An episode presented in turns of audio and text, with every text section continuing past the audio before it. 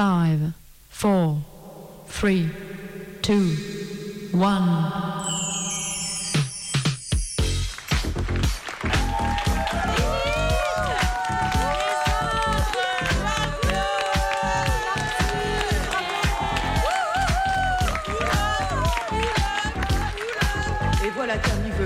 De Lilith Martin et les autres sur la piste d'atterrissage. Et oui, mais oui, mais quel moment incroyable Ça fait dix ans qu'elles prennent les ondes hertziennes. Elle nous arrive tout droit de Radio Canu. Toute la galaxie ne capte pas le 102.2. Enfin, vous pouvez les écouter sur nos ondes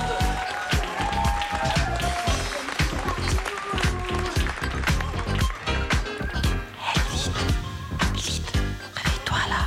Il est 18h. Lilith. Lilith, il est 18h. C'est l'émission féministe Faut qu'on prenne le micro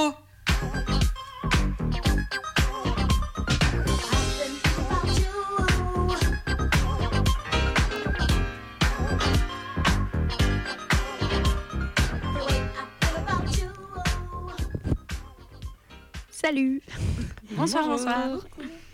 Alors dans la dernière émission, on a chanté, on a beuglé et on a fait vibrer nos cordes vocales. Cette semaine, on resserre le focus et on vous parle de la voix. Tu as la voix forte, fluette, qui porte, grinçante, féminine, etc. Qu'est-ce que la voix dit de nous Qu'est-ce qu'elle véhicule comme imaginaire social? La voix, c'est un médium d'expression et de lutte. On ouvre la voix, on donne la voix, on met en voix nos combats. C'est grâce à nos voix qu'on fait de la radio, par exemple. Chaque voix est précieuse, unique. Parfois, elle évolue, elle peut être abîmée, empêchée, malade. Aujourd'hui, nos voix rendent, hommage, questionnent l'identité, parlent de séances chez l'orthophoniste et de comment elles peuvent apprendre à crier ou non. Alors, chère Martine, Lilith et les autres, pour commencer cette émission sur la voix, je voudrais vous faire écouter un texte qui parle du silence. Tragédie du langage. Il y a ce silence à dénouer qui comprime sa poitrine. Il doit être contagieux puisque personne ne parle. Les secrets emplissent les joues et donnent à ton visage une atmosphère comprimée. Le rouge s'étend au coin des lèvres d'avoir dû trop se taire. La voix, comme un être propre, n'obéit plus à ses injections. Elle lui ordonne Va-t'en au-delà, contamine de mort les pièces amorphes. Mais la voix ne se met pas en route. Elle reste au-dedans, têtue, vaincue. Elle s'affole, se prend dans les cordes sévères, se perd dans le dédale des muqueuses. Son père, peut-être, aurait à dire. Elle le regarde fixement. Son menton s'agite de petits tremblements. Il essaye, sûrement. Il s'efforce de participer. Mais c'est comme si ces mots aussi ne dépassaient pas la frontière des lèvres, qu'ils venaient s'échouer quelque part, dans les angles des murs, qu'ils se trouvaient aspirés dans les replis des tapisseries. Elle pourrait poser ses doigts sur son épaule, soutenir son regard marin, mis en déroute par d'improbables bourrasques. Elle pourrait caresser l'écarlate de sa peau, ses minuscules vénules qui s'épandent. Elle ne le fera pas. On vient d'entendre un extrait d'Outrage de Tal Peter Bromerx. Tal s'est donné la mort à la fin du mois dernier. Il était brillant, lumineux et en mouvement perpétuel. Tal était une comète. Elle était Gwyn, juive, féministe et fière. Tal est mort de l'inceste, de l'antisémitisme, de l'homophobie, de la domination patriarcale contre lesquelles elle luttait chaque jour. Son dernier roman, Outrage, parle de silence, d'inceste, d'enfance, de famille. Il parle d'amour, d'un parc, d'un banc public, d'une porte. C'est surtout un roman qui parle de colère et de puissance.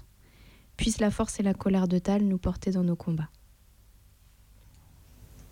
Les murs des immeubles trop blancs s'ébranlent autour d'elle. Les nuages s'envolent. Dans l'air, une odeur impossible à saisir, de fraîcheur et d'aigreur à la fois. Elle s'efforce de respirer en rythme, plus lentement, du ventre. Des bourrasques folles agitent ses cheveux par-delà les yeux et font danser les détritus. Elle mouille son doigt, tente de sentir dans quelle direction souffle le vent. Le tournant est devant elle, un peu plus loin, étroit. Ses membres tremblent, son nez humide. Elle garde la tête haute. Elle est droite, plus que de coutume. La paume refermée sur le portable muet. Décidée. Les passants rabattent les vestes, s'acharnent avec les fermetures éclairs. Elle les dépasse sans peine. Ils ont leur propre trajectoire qui ne la détourne pas. Elle s'avance. Les mots glissent sur ses lèvres. Ils se hissent au dehors. Leur matière importe moins que leur teinte haute et sonore. Un cri. Comme un oiseau. Sans elle, elle s'emporte.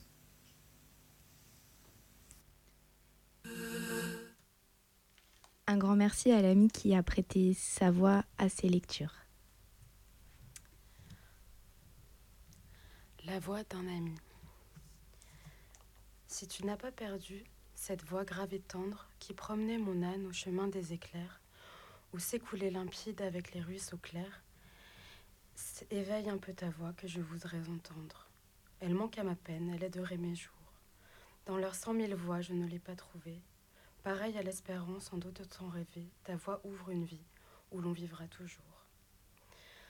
Souffle vers ma maison cette flamme sonore qui seule a su répondre aux larmes de mes yeux.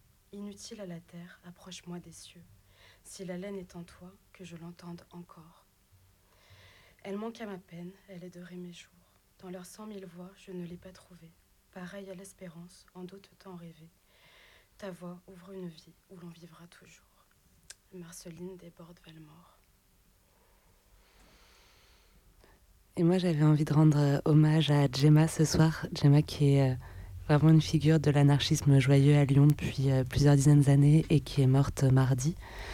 Gemma, elle était aussi connue pour sa voix un peu reconnaissable entre mille que vous pouviez entendre notamment dans la chorale de l'atelier des canulars et que vous avez forcément entendu les premiers mai quand vous étiez au repas de quartier de Radio Canu ou dans les nombreux rassemblements que vous avez fait ces dernières années. J'avais envie de vous lire un texte qui est scotché un peu partout euh, actuellement sur euh, les murs des ponts de la Croix-Rousse euh, où a vécu Gemma ces derniers temps. L'anarchie, c'est une petite Gemma qui jaillit sur nos poitrines, dénudées, manifestant contre le mépris, les injustices et les violences. L'anarchie, c'est une voix qui, comme une Gemma, veut traverser les cœurs endurcis, les visages fermés comme ces frontières qui bâtissent des murs de haine. L'anarchie, c'est l'amour d'une Gemma qui te prend par la main et, entre un café à l'arôme italien et une histoire d'antifascisme hérédité par la force de la nature, vient semer des grains d'amour, tous de noir et de rouge vêtus, et puis de toutes ces couleurs que seulement une Gemma peut vous offrir ce jour, peut vous offrir pour toujours.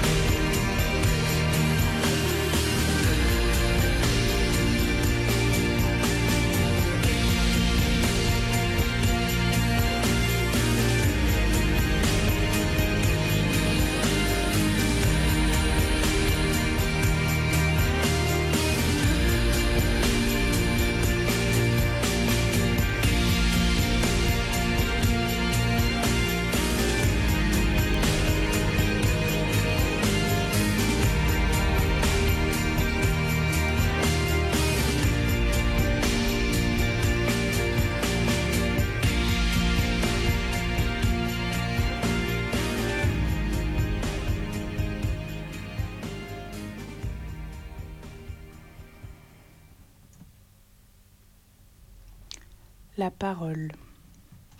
La parole. Que dire? Que j'ai de la chance de parler là, maintenant, dans ce micro, d'avoir le choix, de sortir un son que j'arrive à maîtriser. En travaillant ce sujet, je me suis rendu compte de cette chance inouïe. Le langage. Pouvoir se transmettre des informations, des émotions, faire ce qu'on veut de cette voix. Se dire qu'on s'aime, qu'on se déteste, s'en mettre plein la gueule, réciter par cœur le code pénal, dire merci, bonne journée, un ticket s'il vous plaît. Ce sera tout En vous remerciant. Je vous en prie. Non, c'est moi. Madame, vous avez laissé tomber votre écharpe. Va te faire foutre avec ta voiture de merde et le clignot, tête de con. Oh, meuf. Eh oh, t'es trop bonne. Ton père, il a pas décroché toutes les étoiles du ciel pour les mettre dans tes yeux? Autant de courbettes que de disquettes. Nous qui ne sommes pas privés de l'usage de la parole, passons beaucoup de temps à causer, toute la journée, avec des connus ou des inconnus. Nous parlons au téléphone, par messages vocaux, à distance, seuls. Nous parlons à nos animaux, à nos morts ou à nous-mêmes. Nous prévoyons ce que nous allons dire. Ah ouais, non mais je vais lui dire. Hein. En fait, tu sais quoi? J'en ai marre de ton comportement de gamin. Tu veux tout, puis tu fais rien. C'est insultant de pas respecter l'espace, de faire comme si c'était pas chez toi ici. Tu vas, tu viens. Puis quand t'es là, tu t'en branles que j'ai nettoyé la douche. Tu laisses tes gros poils de tub, ta tasse à café. C'est vrai que tu es très occupé à des choses artistiques.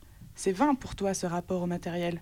Mais moi j'en ai marre. J'aimerais que tu me respectes. T'es pas un vrai allié en fait. T'es un enfant en crise d'ado. Et moi, je suis pas ta mère. Et puis évidemment, tu dis rien. Parce que ça te coûte, parce que ça te met dans une position inconfortable, parce que tu ne veux pas prendre ce rôle, parce que finalement, c'est un détail du quotidien. Tu peux passer au-dessus, passer un jet dans le bac de douche, ça te prend quelques secondes finalement. Et comme ça, très naturellement, tu refoules ce que tu as envie de dire. Tu ravales gentiment, par peur, par pudeur et par flemme aussi. Mais ça fait des années que tu fais ça, avec tes parents, avec tes amis, dans tes relations amoureuses, aux inconnus. Parce que c'est dur à dire. Parce qu'en un claquement de doigts, on est devenus des adultes. Tout à coup, c'est toi qui décides. Mais qu'est-ce que tu décides de dire? Quelle place on t'a laissé pour dire dans ta vie?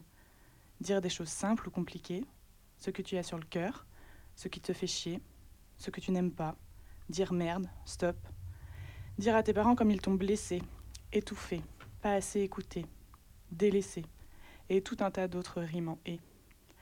Dire à ton amie que t'aimes que t'as l'impression qu'elle te met en rivalité avec elle, que tu trouves ça dommage, que ça te met mal à l'aise. Dire à ta boss ou ton boss que ton salaire est trop bas, que tu veux une augmentation. Lui dire que t'es crevé, que t'as trop de responsabilités, que t'as besoin de prendre du temps pour toi. Lui dire que au contraire tu veux plus de responsabilités, que ce que tu fais t'ennuie, que tu veux évoluer, que t'as le droit.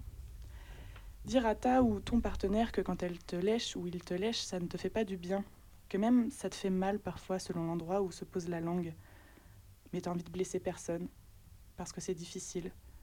Donc encore, c'est la double peine. Encore ravaler, toujours ravaler. J'envie les gens qui arrivent à tout dire, dont le franc-parler est sans pareil.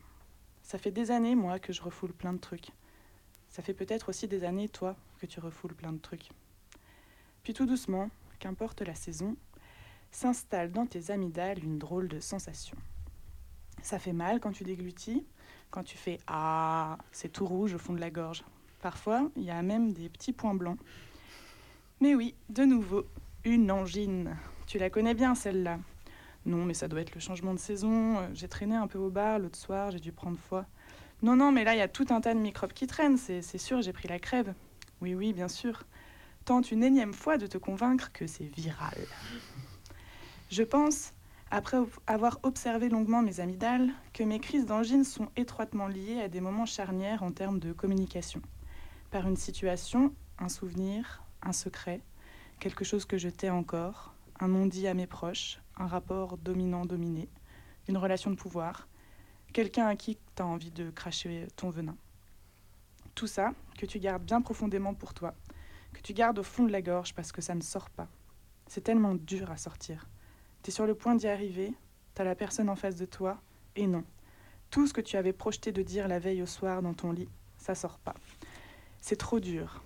Tu déglutis, de nouveau. Et la douleur de cette angine, qui dure des jours entiers, a craché ta salive dans l'évier tellement t'as pas la place de l'avaler. D'ailleurs, point important, on te dira de boire des trucs chauds pour soulager, ça ne marche pas. Il faut manger des Mister Freeze, il n'y a que ça qui soulage. Mais cette douleur qui t'envahit plusieurs fois par an, tu peux t'en dérober. Ce n'est pas de la sorcellerie, c'est simplement le psychosomatique, comme plein d'autres choses qu'on s'inflige et que notre corps traduit. Migraine, insomnie, maux de ventre, troubles du comportement alimentaire, cystite, mycose, eczéma et que sais-je. Les informations se logent forcément quelque part. Les traumatismes, autant que les silences, ne quittent pas esprit et cerveau lorsqu'on les rejette.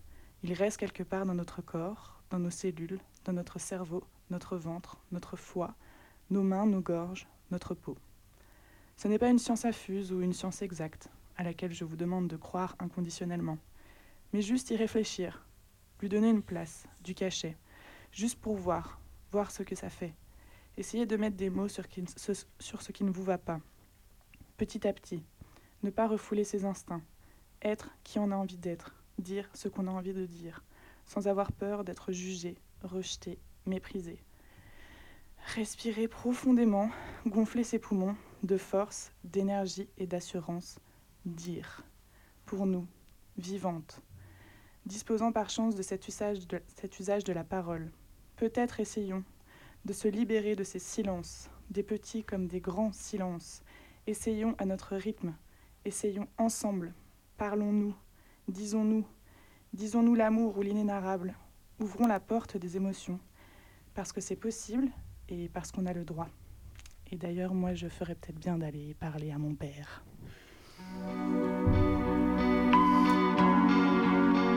Je voudrais pour un soupir, pour un instant, une parenthèse après la course. Et partir où mon cœur me pousse. Je voudrais retrouver mes traces, où est ma vie, où est ma place, et garder l'or de mon passé.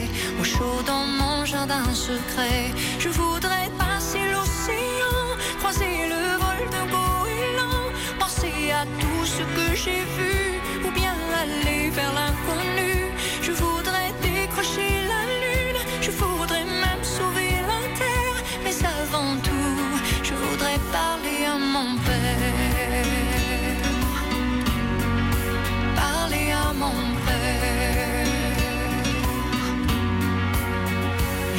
voudrais choisir un bateau, pas le plus grand ni le plus beau je le remplirai des images et des parfums de mes voyages. Je voudrais freiner pour m'asseoir, trouver au creux de ma mémoire les voix de ceux qui m'ont appris qu'il n'y a pas de rêve interdit. Je voudrais trouver les couleurs du tableau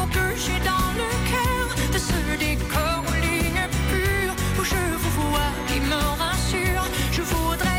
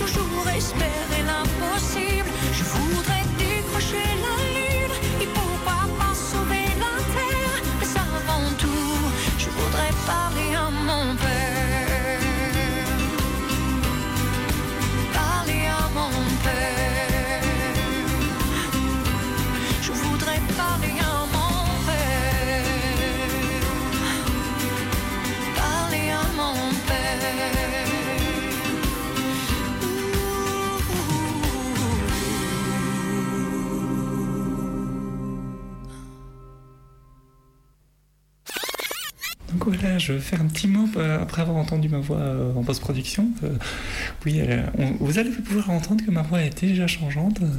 donc, il faut que je continue à m'entraîner et c'est vraiment quelque chose de pas facile, vu depuis le temps que j'en fais. Et c'est toujours pas complètement là. Donc, voilà. Ouais, du coup, cet enregistrement-là même, c'était aussi un exercice d'orthophonie. C'est typiquement le genre d'exercice d'orthophonie que je faisais. Ici, je parle de la voix en elle-même, mais en orthophonie, euh, je parlais de dessin, mais voilà, c'est à peu près la même chose. Du coup, comme je suis concentré sur le sujet, j'ai un peu tendance à faire retomber ma voix. Ça s'entend dans l'enregistrement. Bonjour je fais de la féminisation de voix parce que ben, je suis une femme transgenre et du coup je pars avec une voix très masculine et il faut essayer d'avoir une voix, une voix qui sonne plus féminine tout simplement. Alors il y a des opérations qui sont cliniquement assez lourdes pour essayer de, changer ça, mais j'ai envie de dire ça un peu au début. On n'a pas encore de réponse définitive qui est la meilleure opération. Certaines opérations ça marche, puis ça se détend au bout d'un temps et voilà, ça, c'est un peu la galère. Mais on peut essayer de trouver une voix qui, marche malgré les contraintes physiques. Mais bon, on ne peut pas faire n'importe quelle voix. Donc on a un peu, des contraintes physiques. J'ai travaillé euh, ma voix depuis 3 ans. J'ai commencé il y a 3 ans. Moi, je me suis arrêté 6 mois parce que je n'allais pas bien. Et euh, au total, on a fait 2 ans et demi pendant une semaine, euh, une, fois par semaine. ma, voix, ma voix a tendance quand même à retomber. Alors j'arrive plus vite à la retrouver et j'arrive plus, à la maintenir plus longtemps. Mais, mais c'est pas encore parfait. Je sais que ma voix naturellement retombe encore. Plus aussi fortement qu'avant, plus aussi vite qu'avant, mais euh, quand même elle retombe. Donc je vais continuer à m'entraîner jusqu'à ce que j'arrive à maintenir ma voix, euh, la voix que je veux, soit ma voix naturelle. mais on se rapproche euh, tous les jours.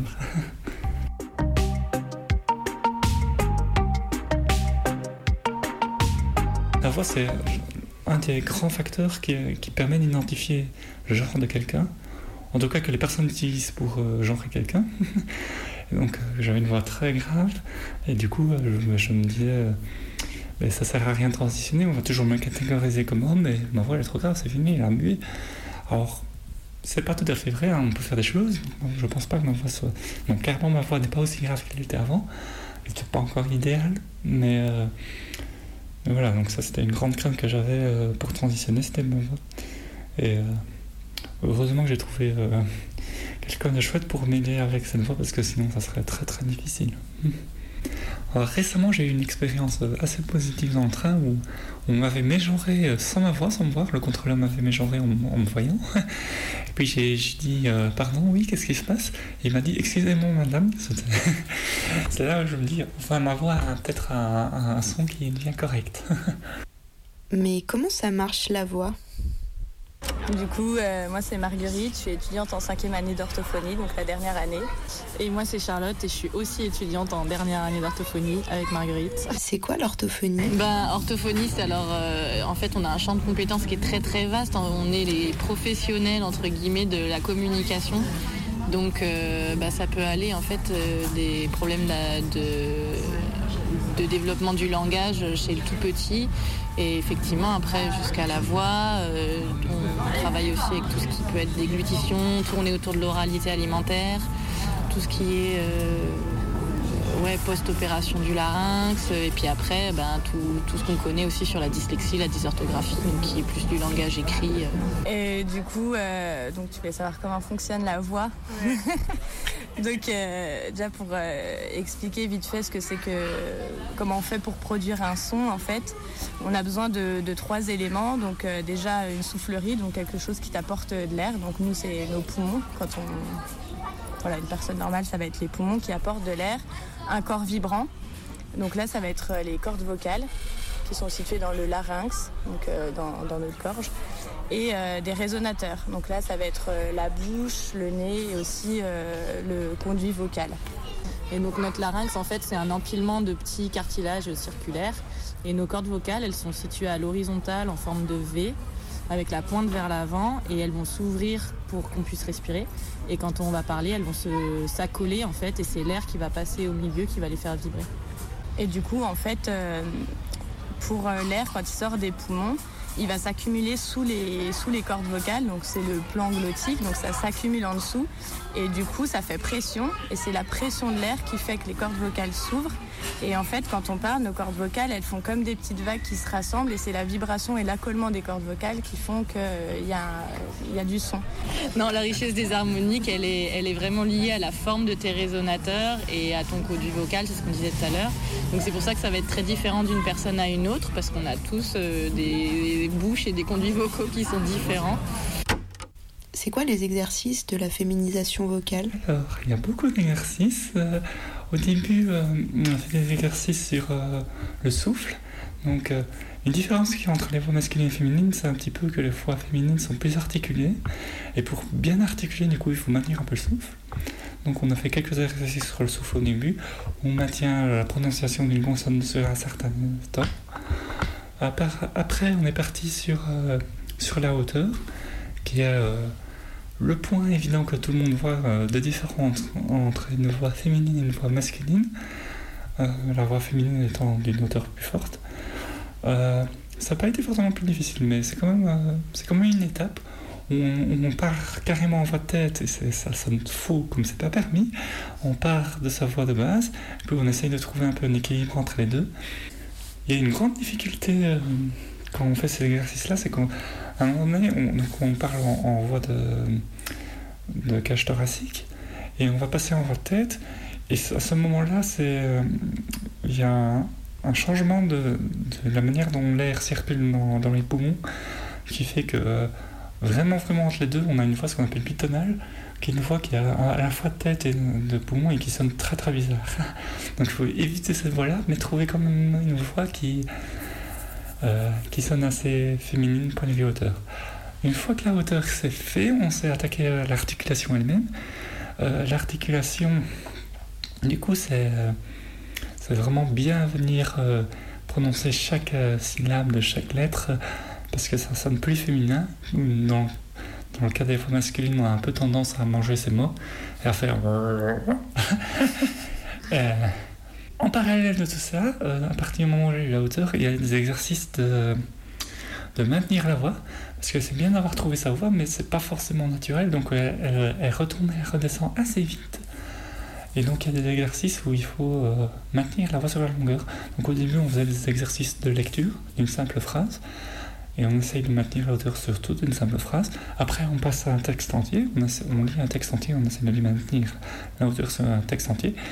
Et après, le plus difficile, mais qui correspond le plus euh, aux situations quotidiennes, c'est qu'on va parler euh, librement sur un sujet on a l'intention portée sur, sur, ce sujet, mais en arrière-fond, on doit quand même essayer de maintenir la voix euh, correctement. Donc moi, j'aime beaucoup le dessin, donc je, faisais, donnais des cours de dessin avec mon orthophoniste. C'était très marrant, mais du coup, j'avais l'attention très portée sur le sujet. Et j'ai- au début, j'avais beaucoup tendance à retomber après un certain temps. Et on s'est beaucoup entraîné comme ça, et j'arrive petit à petit à maintenir ma voix. J'ai pas parlé du fait que un des exercices qu'on avait, c'était la gamme. Donc l'idée des gammes, c'était de, de jouer justement sur la hauteur et de voir euh, différents niveaux d'auteur qu'on peut avoir et, lequel sonne bien. Alors moi, je suis pas du tout musique, donc euh, je fais un peu mes, mes gammes euh, au hasard. Mais euh, mon orthophoniste marche un, peu comme ça. Elle prend, prend son piano, elle fait mes gammes, euh, je dois essayer de suivre la hauteur. J'ai un peu d'image avec moi-même. Bon, je visualise plus la chose avec euh, une mémoire euh, visuelle du coup. Donc il faut que j'imagine, je fasse des petites métaphores avec des, graphes ou, ou, des actions. Et c'est quoi la hauteur? C'est quoi l'intensité? Après, pour la voix, il y a, y a aussi des, ce qu'on appelle les paramètres acoustiques. Donc là, tu as trois paramètres. Donc il y a la hauteur, donc là qui va être caractérisée par la fréquence. Ça, se- ça s'estime en hertz. Et euh, du coup, en fonction euh, de notre euh, genre, euh, il y, a des- il y a des normes, euh, mais voilà, c'est des moyennes qui sont, qui sont faites. Du coup, euh, en termes de, de normes, pour une femme cisgenre, ça va se, se compter autour de 200-300 Hertz. Un homme cisgenre, ça va être 100-150 Hertz. Et on a aussi une espèce de zone neutre, donc c'est cette zone-là qu'on va travailler, par exemple, dans les rééducations de féminisation vocale, qui va être de 165 à 170 Hertz. on en, on en vient du coup à la différence entre les graves et les aigus. Ça, c'est lié à la longueur et à l'épaisseur de tes cordes vocales. Tout à l'heure, on a un petit peu parlé et on avait fait toutes les deux une analogie avec des instruments de musique. Mais tu vois, un ukulélé, par exemple, bah, c'est des cordes toutes petites, toutes fines. Ça fait un son très aigu, alors qu'une contrebasse, qui va avoir des cordes beaucoup plus grandes et beaucoup plus épaisses, ça fait un son aigu. Et du coup, avec la chirurgie, ils vont faire en sorte que tes cordes vocales, elles sont plus petites. Donc en fait, c'est des sutures sur les cordes vocales. La contrebasse, c'est plus, plus grave du coup. Ouais. ouais. ouais, bah, la deuxième caractéristique acoustique, c'est l'intensité. Donc là, euh, c'est euh, parler fort ou moins fort et c'est lié à la pression que tu vas mettre euh, de l'air sous tes cordes vocales. Et la dernière caractéristique, c'est le timbre. Donc ça, c'est vraiment la qualité vocale en fait. Et du coup, pour le truc un peu plus physique, ça va être lié à la richesse des harmoniques. Donc en fait, tout à l'heure, quand je te parlais de la hauteur avec la fréquence, c'est une fréquence qu'on a, euh, fréquence de référence sur laquelle on parle tout le temps. Et après, tu as différentes euh, variables de cette fréquence qui sont les harmoniques. Et en fait, le nombre d'harmoniques, c'est ce qui fait ton étendue vocale. Les orthophonistes qui font la féminisation de voix, c'est assez rare. Donc moi j'habite à Lyon, on a un peu de chance là-dessus. On a deux, trois qui couvrent, euh, qui prennent beaucoup de personnes trans, donc c'est cool. Mais voilà. Avant, j'étais à Clermont-Ferrand, il n'y a personne qui faisait la féminisation, donc je suis allé voir une orthophoniste qui ne connaissait pas trop et qui apprenait un peu sur le tas, quoi, en même temps que moi. Pour la masculinisation de la voix, donc pour les hommes transgenres, euh, s'ils prennent des hormones, mais du coup leur voix va muer comme, euh, comme les hommes cisgenres à l'adolescence. Ce qui va aider, ce qui fait pas tout, parce que comme je l'ai dit, il y a une différence aussi dans l'articulation, pas seulement dans, la hauteur de la voix, euh, mais c'est quand même une aide non négligeable. Ça veut dire quoi, muet? Ben, muet, en fait, là, c'est clairement lié à la puberté. En fait, c'est avec les hormones, il va y avoir une modification le larynx va s'abaisser chez les hommes et surtout il va y avoir un agrandissement du cartilage euh, thyroïde du coup, donc c'est la pomme d'Adam hein, mm. qui va s'allonger et qui va du coup aussi allonger, enfin les cordes vocales aussi vont s'allonger. Et donc euh, bah, c'est ce qu'on disait tout à l'heure, ça va aggraver la voix quoi.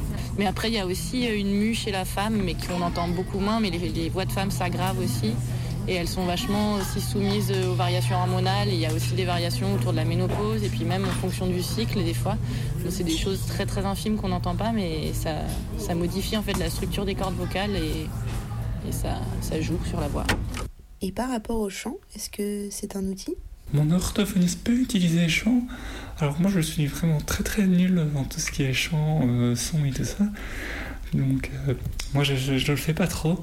Mais pour d'autres personnes qui vont peuvent avoir une mémoire plus intuitive ou, ou qui, aiment le chant, bah, ça peut être un moyen de, de, justement de jouer sur les hauteurs, de jouer sur les intonations, euh, etc. Et d'apprendre comme ça. Moi, je le fais pas trop parce que, encore une fois, je, je me débrouille pas trop en chant. C'est déjà assez difficile de, gérer ma voix comme ça, au naturel. Alors, si on rajoute le chant par-dessus, oulala Un des outils de remédiation qu'on peut utiliser en séance, euh, ça peut être le chant. Alors ça, c'est pas forcément quelque chose qu'on va utiliser euh, en remédiation vocale, mais quoi que ça peut arriver en, fin de remédiation. Mais euh, voilà, c'est un super outil le chant parce que c'est vraiment, quelque chose qui permet d'expérimenter en fait bah, toutes les possibilités vocales, d'arriver à, comprendre comment ça fonctionne, voilà, à prendre conscience des, de, de ta voix et, même à ressentir aussi comment ça marche et puis voilà que tu es capable de faire plein de choses avec ta voix. Mais après c'est pas grave de chanter faux. Faut pas que ça empêche de chanter. Une petite anecdote de fin. Oui, d'habitude, d'habitude on fait des cours de dessin avec mon orthophoniste pour faire du parler libre comme ça où je suis concentré sur ce que je parle. Mais une fois, je lui ai parlé de relativité euh, spéciale et c'était génial. c'était très marrant d'être d'aller à des chaînes orthophonistes parler de, de physique. Merci. de rien, avec plaisir.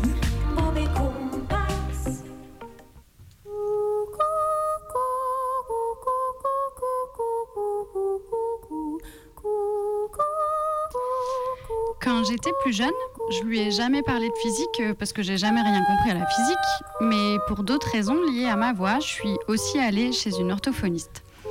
En fait, tout le temps, après des soirées à un peu trop fumer, un peu trop boire, ou aussi après des longues journées de taf, eh ben, je perdais ma voix. J'étais aphone, comme on dit, hyper relou.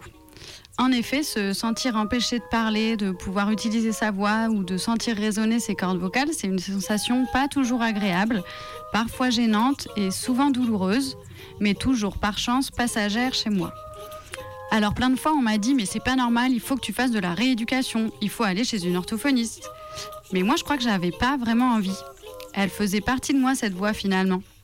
C'était aussi moi, cette voix éraillée, rauque et abîmée.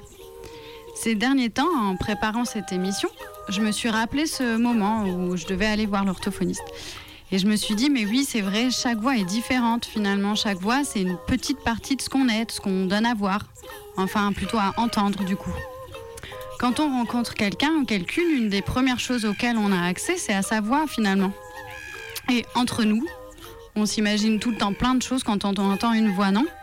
Remplie de tout un tas de stéréotypes, ça c'est sûr, mais aussi de souvenirs, euh, genre tiens, mais cette voix, elle me fait penser à ma copine de troisième, euh, à ma voisine, euh, à mon frangin. On colle forcément plein de choses sur une personne quand on entend sa voix. Alors forcément, les gens, ils collent plein de choses sur notre voix quand ils nous entendent. Et moi, ma voix abîmée par endroits, je trouvais qu'elle claquait, je crois.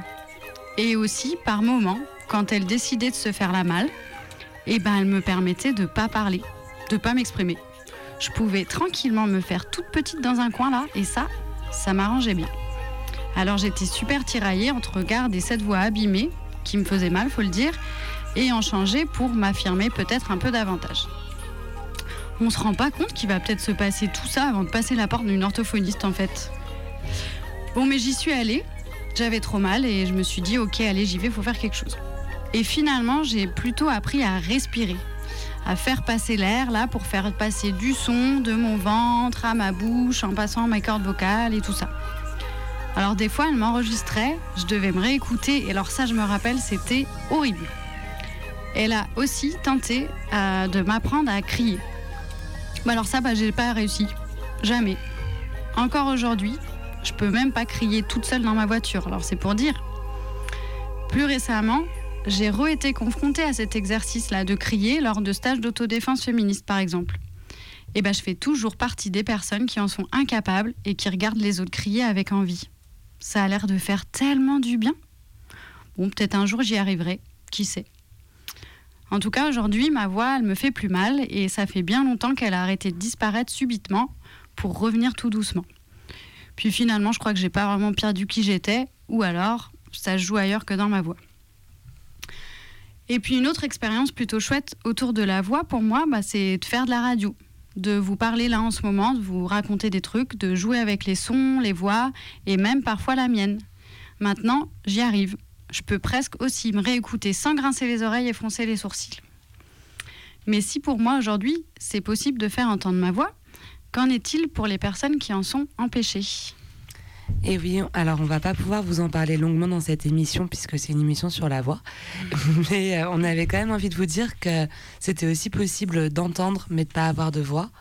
C'était aussi possible de pouvoir crier mais de pas pouvoir entendre et que la voix, l'oralité, c'est un des moyens de s'exprimer, mais c'est vraiment pas le seul. Il y a plein de moyens non verbaux, plein d'autres manières hyper chouettes qu'a notre corps pour s'exprimer, et plein de personnes aussi qui s'organisent autour de ça, notamment dans les communautés de personnes sourdes, malentendantes et ou de personnes muettes. Et que si on leur donne pas la voix dans cette émission-là, c'est pas pour ça qu'on les oublie. On pense aussi par exemple à la langue des signes, qui est une manière non orale de communiquer euh, avec tout autant de force et tout autant d'émotion qu'on peut le faire euh, ce soir, par exemple, avec nos voix euh, à la radio. comme on l'a vu, ben, finalement, on a la voix pour certaines dès le départ, mais parfois faut la travailler. C'est pas forcément évident de savoir l'utiliser, c'est pas forcément évident de savoir l'apprendre, et c'est aussi quelque chose qu'on peut travailler lors de stages des autodéfenses féministes. Euh, donc on a eu la chance de discuter avec une personne qui fait partie de l'association Lorelai à Montpellier et qui va nous transmettre son expérience. Je m'appelle Daline. Et puis là, tu as eu envie de discuter avec moi parce que je suis formatrice d'autodéfense féministe. Quand tu dis que tu es formatrice d'autodéfense féministe, ça veut dire que vous organisez des stages? Des stages, des ateliers, des journées, plein de trucs. Et le but de ces stages ou de ces journées, c'est quoi?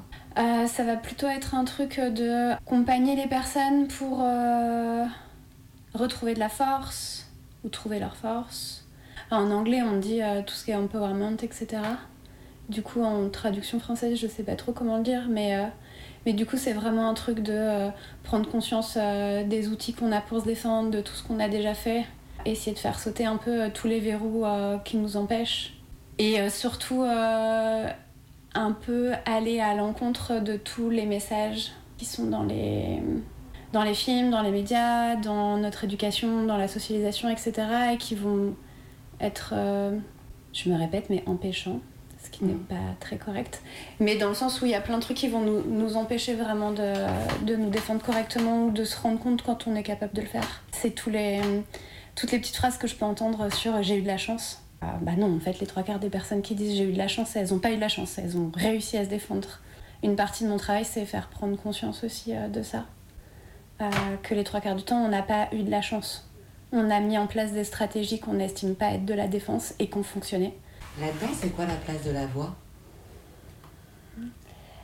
Alors, on nous apprend, ça a été difficile pour moi, à respirer. Je sais pas si ça s'entend là, mais on vient de monter les escaliers et je galère pour respirer donc je galère pour parler aussi. Donc on nous a appris à respirer et à crier, du coup c'est ça aussi qu'on transmet. La voix, on va l'utiliser tout au long du stage et dès le début ça peut être compliqué. Au début des stages, on a un moment où, euh, après avoir présenté le programme, le stage, etc., on va faire une sorte de tour de parole pour que tout le monde puisse se présenter. Et en fait, voilà, dès le début, il y a un moment où euh, chaque personne doit prendre la parole et parler. Ça, ça peut être compliqué pour beaucoup de personnes. En tout cas, moi, ça l'a été compliqué pour moi à plein de moments. Euh, les premiers stages que j'ai animés, j'étais toujours en binôme. Et je me souviens que euh, je, je, laissais systématiquement le début, l'ouverture aux autres, alors que j'allais prendre des exercices hyper longs et hyper durs que les autres voulaient pas. Mais ça, il y avait euh, justement cet enjeu de à quel moment est-ce que ma voix elle sort de mon corps et du coup je m'expose comme ça devant tout le monde, ça me terrorisait. Il y avait un truc de timidité et de peur face au groupe et du coup, euh, voilà, y a, donc dès le début des stages, il y a un enjeu comme ça. Euh, ça peut paraître anodin, mais euh, c'est pas uniquement le truc de crier. Après, oui, il y a le moment où on va crier, apprendre à crier, essayer de débloquer toutes les personnes qui sont bloquées. Et on a plein d'exercices et des jeux autour de ça pour aider les personnes à crier sans s'en rendre compte aussi. Et puis, on va frapper en criant, parce que frapper en criant, ça va nous permettre de frapper plus fort, crier dans les oreilles de quelqu'un, ça peut faire très mal. Mais je sais pas comment expliquer ça. Il y a quelque chose euh, de moins évident pour moi où j'ai mis du temps en fait à m'en rendre compte euh, dans mon travail de formatrice sur euh, par rapport à la voix en autodéfense verbale. On nous répète que 80% du message c'est le non verbal et c'est vrai, c'est important de se rendre compte. Mais il y a le message qui est dit, donc qui, devient une petite part. Mais il y a aussi tout le ton, la manière dont on va oser parler plus ou moins fort. Moi, par exemple, avec ma formation, j'ai appris à inspirer et à souffler ma voix, ce qui fait qu'à l'autre bout de la pièce, des personnes peuvent m'entendre. Enfin, c'est des choses qui vont être importantes quand on pose, euh, importantes quand on pose nos limites aussi. Et il y a tout un truc de maîtrise. Euh, on pourrait croire euh, que... Bon, peut-être que peut-être il y a plein de personnes qui ne seront pas d'accord avec moi. Euh, et notamment plein de personnes qui, euh, qui, font la même chose que moi, qui transmettent les mêmes choses. Mais on pourrait dire que ce qui va être efficace quand on pose un message clair, euh, c'est de parler fermement, avec une voix qui va être un peu plutôt dans les graves, etc. etc. Moi, je me suis rendu compte à certains moments que des personnes, soit dans la vie courante, soit en stage, allaient faire des demandes claires, euh, poser leurs limites avec euh, un calme dans la voix, une voix plus basse, euh, plus, plus douce ou plus posée, etc. Moins forte par exemple que la mienne. Ça marchait complètement. Il y a, y a, toute l'assurance qui peut être mise dans la voix aussi, qui n'est pas forcément une question uniquement de force ou de ton. Et puis à l'inverse, moi je me suis rendu compte que des moments où j'ai complètement craqué et euh, où euh, des personnes, par exemple, dans la rue m'ont poussé à bout et j'ai hurlé. mais en, appliquant des techniques d'autodéfense verbale. Ou du coup, là, ce qui avant il y a quelques, on va dire, il y a, il y a 15 ans, je me mettais à hurler sur des gars de manière complètement désordonnée en les insultant et où du coup j'avais pas du tout l'air légitime. Maintenant, je vais faire exactement la même chose avec le même ton, avec la même force dans la voix, etc. Sauf que euh, je vais leur faire un truc hyper construit. Enfin voilà, ma voix, elle reste la même en fait. Je vais crier de la même manière, mais ça va être légitimé par le contenu. Ces derniers temps, j'ai eu des demandes qui, moi, m'ont un peu étonnée euh, de lieux qui m'invitaient, et notamment des musées. Euh, voilà, je n'ai pas l'habitude des musées, mais c'est assez drôle de, de mettre un groupe, un groupe de, de soit de meufs, soit un groupe en non-mixité sans mixité dans un musée et de les faire hurler. Euh, c'est assez improbable. Voilà. Mais euh, du coup, la première fois que j'ai fait ça, c'était à Montpellier. Et du coup, là, j'avais un, petit groupe, je me souviens plus combien on était. voilà, il y avait deux personnes qui tenaient des boucliers et les autres en ligne devant. Il y a deux personnes qui s'avancent, qui lèvent le poing et qui frappent de toute leur force en hurlant. Ce qui euh, a vraiment fait un truc, enfin, ça a résonné et tout le monde a éclaté de rire parce que tout le monde a été choqué euh, par leur puissance. Donc il y avait le coup, effectivement. Il y avait euh, les boucliers qui sont tombés par terre et qui ont fait du bruit. Mais il y avait aussi euh, vraiment le, truc d'éclat de voix qui était inattendu. Il y a un côté incongru, en fait. c'était vraiment ça. Et, et, les deux se sont fait peur elles-mêmes. Donc là, c'était un truc en non-mixité femme. Mais c'était vraiment chouette à voir de l'extérieur, voilà, de toutes les voir rire et rire et puis pouvoir s'arrêter et et se dire waouh je croyais pas que je frappais aussi fort euh, et il y a eu tout un truc de oui effectivement elles ont frappé fort mais elles ont surtout crié très fort et c'est ça qui était impressionnant et c'était sûrement la première fois euh, pour elles euh, où elles criaient d'une manière maîtrisée souhaitée etc etc où c'était pas une perte de contrôle et où il y avait une intention derrière. J'ai eu beaucoup, de personnes aussi qui, qui commençaient par dire moi je vais pas pouvoir le faire. Et, et qui au final avait euh, un truc euh, d'étonnement sur euh, bah oui en fait j'ai réussi et, c'était fort. Et mais ouais il y, a souvent ce truc qui m'amuse souvent c'est la surprise de certaines personnes par rapport alors c'est pas le cas de tout le monde hein, mais où, les personnes vont crier c'est peut-être la première fois qu'elles crient dans ces conditions là et du coup elles s'attendent pas du tout à, à crier aussi fort et du coup à frapper aussi fort pour certaines personnes ça c'est assez chouette et puis bon, après, il y en a d'autres qui vont absolument refuser de, de crier pour leurs raisons, mais qui vont quand même réussir à frapper. Ça peut fonctionner quand même.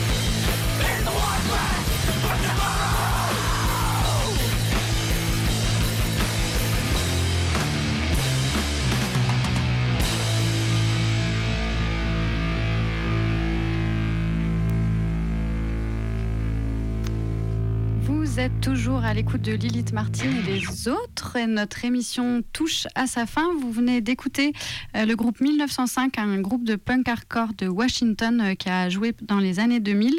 Le titre c'était Can't Change Everything et c'est tiré de leur album qui s'appelle Voice. Et cette euh, chanson, elle dit en gros, c'est pas parce que je peux pas tout changer que je ne peux rien changer. Et euh, ce, titre punk nous fait une belle transition avec notre agenda, parce qu'on va finir par un petit agenda avec le temps qui nous reste, euh, puisqu'on reste un peu dans le milieu punk, mais pas que, et qu'on retourne un peu en arrière dans les années 90 pour cet événement qui aura lieu demain euh, à la librairie Le Bal des Ardents à 20h, où on pourra rencontrer Karazina et Karim Amou pour la sortie de leur livre qui s'appelle Fear of a Female Planet, Straight Royer, un son punk, rap et féministe.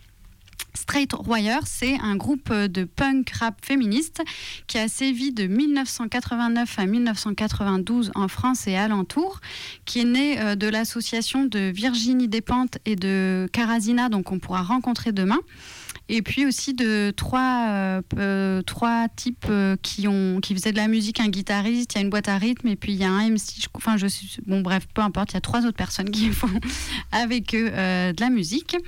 Euh, et du coup, euh, ce, bouquin, il retrace euh, à travers le témoignage de ses membres l'histoire de ce groupe et de ce qu'il a pu apporter au paysage musical français à l'époque. Donc on peut demain aller rencontrer Karazina, qui est autrice par ailleurs d'autres livres. Euh, et notamment Andy Gangs. On a fait une émission, une, dernière, une ancienne émission Lilith sur ce livre, si jamais ça vous intéresse. Et Karim Amou, qui est sociologue euh, au CNRS et qui est auteur euh, de Une histoire du rap en France. On, glissera nos micros demain lors de cette rencontre et du coup, on vous ramènera une interview de Karazina et un petit son de cette rencontre dans 15 jours dans l'émission de Lilith. Pour les personnes qui ne pourraient pas y aller, vous pourrez écouter. Alors toujours pour continuer l'agenda, euh, demain, euh, il y a une conférence de 14h à 16h30 à la bibliothèque de la Pardieu. C'est une conférence qui s'inscrit dans le cadre du festival dont on avait déjà un petit peu parlé à la rentrée, le festival pour les 41 ans du MLF. Euh, une conférence du coup qui s'intitule Un mouvement improbable à Lyon, la révolte des prostituées de 1975. Et du coup, ça parle, comme son nom l'indique, d'un petit retour sur une histoire d'une mobilisation de travailleuses du sexe à Lyon. Mais ça, on s'en reparlera dans une prochaine émission sur Martine Elite et les autres euh, au mois de décembre. Et puis toujours demain à 18h, euh, demain c'est aussi la journée du souvenir trans. Et à 18h, dans le premier arrondissement, place de la Comédie, il y a un rassemblement à cette occasion qui est appelé par le Centre LGBTI de Lyon. Et puis, ben, on va sauter le week-end et vous parler de la semaine prochaine, puisque le 25, c'est la journée internationale pour l'élimination de la violence à l'égard des femmes. Mais le 25, c'est en semaine. Du coup, il y a une grosse manif qui est organisée samedi prochain, le 27, à 14h, place Bellecour. Une manifestation pour dénoncer les violences sexistes et sexuelles, qui est, annoncée, qui est appelée par le collectif euh, Droits des femmes 69 qui dit notamment Nous sommes des millions de femmes à avoir subi et à subir encore des violences sexistes et sexuelles qui nous pourrissent la vie. Nous sommes des millions de femmes à avoir été victimes et à avoir vu ces violences abîmer nos amis, nos sœurs, nos voisines, nos amoureuses, nos mères, nos enfants ou nos collègues. J'ai l'impression que ça va être une grosse manif, l'occasion de se retrouver. Euh, du coup, à la semaine prochaine, samedi 27 novembre à 14h, place Bellecour. Où s'écoule l'onde argentée des vaines douleurs, où se reflète la lune, où se cache à tâtons l'enfance en exil, où s'abritent les secrets, où sommeille la puissance, où chante l'indicible, où se murmurent les victoires triomphantes. C'est l'extrait d'un texte écrit par Dounia Jono qui est euh, pendant un mois en exposition, qui fait une exposition euh, à la Bossos, Bossosphère, Quai Fulchiron, dis donc, j'ai du mal. Et c'est une euh, exposition qui s'appelle L'espace intérieur et qui parle de ce mouvement vital qu'est la transformation. C'est une exposition qui met en lumière un nouveau lexique émotionnel traversé par la photographie et la gravure. Ce langage sensible, composé dans la matière, amène ces mouvements intérieurs à se mouvoir du dedans au dehors, à se transcender, à, se devenir, substance, à se déployer, déployer autrement. Voilà, espace intérieur de Dounia Jono à la Bossosphère, Quai Fulchiron, pendant un mois. Eh ben, merci pour euh, cet agenda. Euh, Lilith, euh, c'est fini pour aujourd'hui. On se retrouve dans 15 jours. On se quitte en musique avec Les Loutes. C'est un titre donc de Straight Wire, Royer, dont on vient vous parler et qui sera présenté demain donc au Bal des Ardents. Bonne écoute et à bientôt.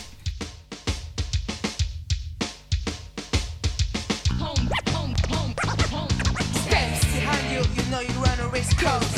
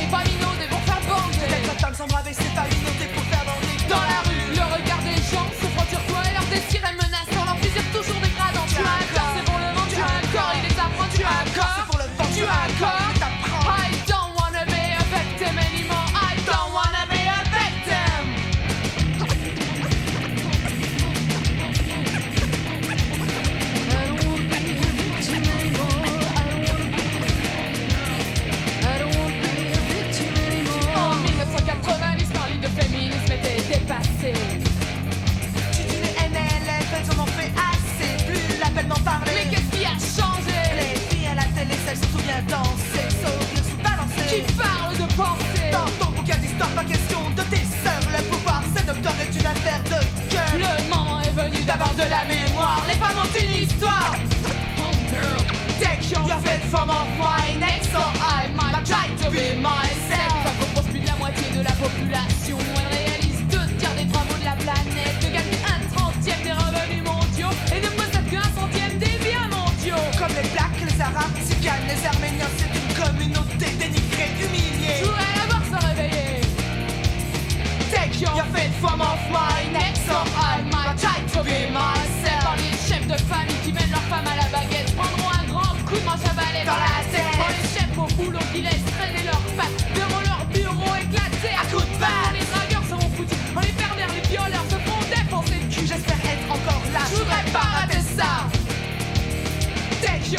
from a.